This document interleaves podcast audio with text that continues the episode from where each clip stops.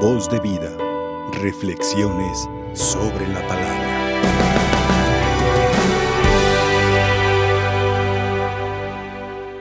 Celebramos a uno de los doce apóstoles del Señor, Santiago Apóstol, que mucha gente todavía se refiere a él como Santo Santiago, lo cual no es correcto, porque el, el santo ya lo lleva incluido en el nombre. De hecho, originalmente no se llama Santiago, así le decimos en los pueblos de habla hispana, pero su nombre bíblicamente es Jacob. Pero ¿por qué aquí le decimos Santiago? Pues fue como que se, es como los apodos, se nos van pegando y, ya se nos olvida cómo se llama en realidad la persona. Resulta que antiguamente se le invocaba como San Jacobus, en latín así se dice, Jacobus, entonces al pegarse su nombre con el San Jacobus, pues Santiago, pues ya se le quedó así y en los pueblos de habla hispana se le nombra de esa forma, Santiago. Por eso es innecesario decirle Santo Santiago, porque en el Santiago ya se le está afirmando su santidad. Pero ¿quién fue el apóstol Jacob? O bueno, vámonos dejando en Santiago. Fue hijo de Zebedeo, hermano del apóstol Juan. Él, un pescador a quien el Señor llamó junto a Pedro, junto a Juan. Y bueno, esta triada fueron como los discípulos más cercanos del Señor. De entre los doce apóstoles tenía su círculo más íntimo que eran estos tres. Y se les concedió, de hecho, porque se nos cuenta hoy en el Evangelio que llevando a su madre por delante, quieren pedirle al Señor que les conceda sentarse uno a su derecha y el otro a su izquierda. Ellos pensando en ser los más influyentes, los más cercanos, así como ser el secretario de gobernación y el, y el, secretario particular, así pensando en que Jesús tendría una gloria militar, política. Y por eso el Señor les cuestiona, ¿y de veras se dan cuenta de lo que están pidiendo?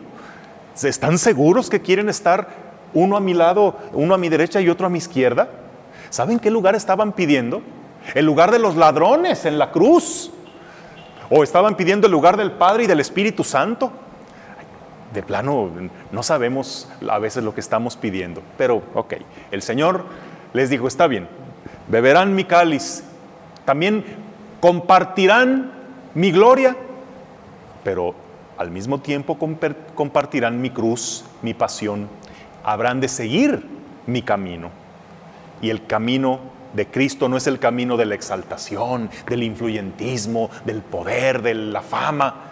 El camino de Cristo es el de la cruz, el camino del servicio, el camino descendente, de aquel que no se alza sobre los demás, sino el que se inclina a servir, a lavar los pies, a levantar al que está caído.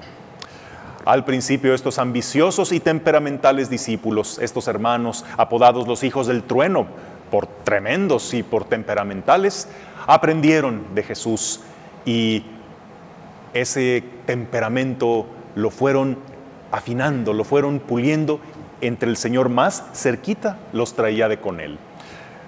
Eran los predilectos del Señor no porque fueran los más bien portaditos, sino porque eran los que necesitaban más atención, los que requerían algo de atención más personalizada, porque si los descuidaba tanto a Pedro, a Juan y a él, a Santiago, se le descarriaban más. Por eso se los traía cortitos. Por eso cuando fueron a levantar de la muerte a la hija de Jairo, el jefe de la sinagoga, a quienes se llevó a Pedro, a Santiago y a Juan.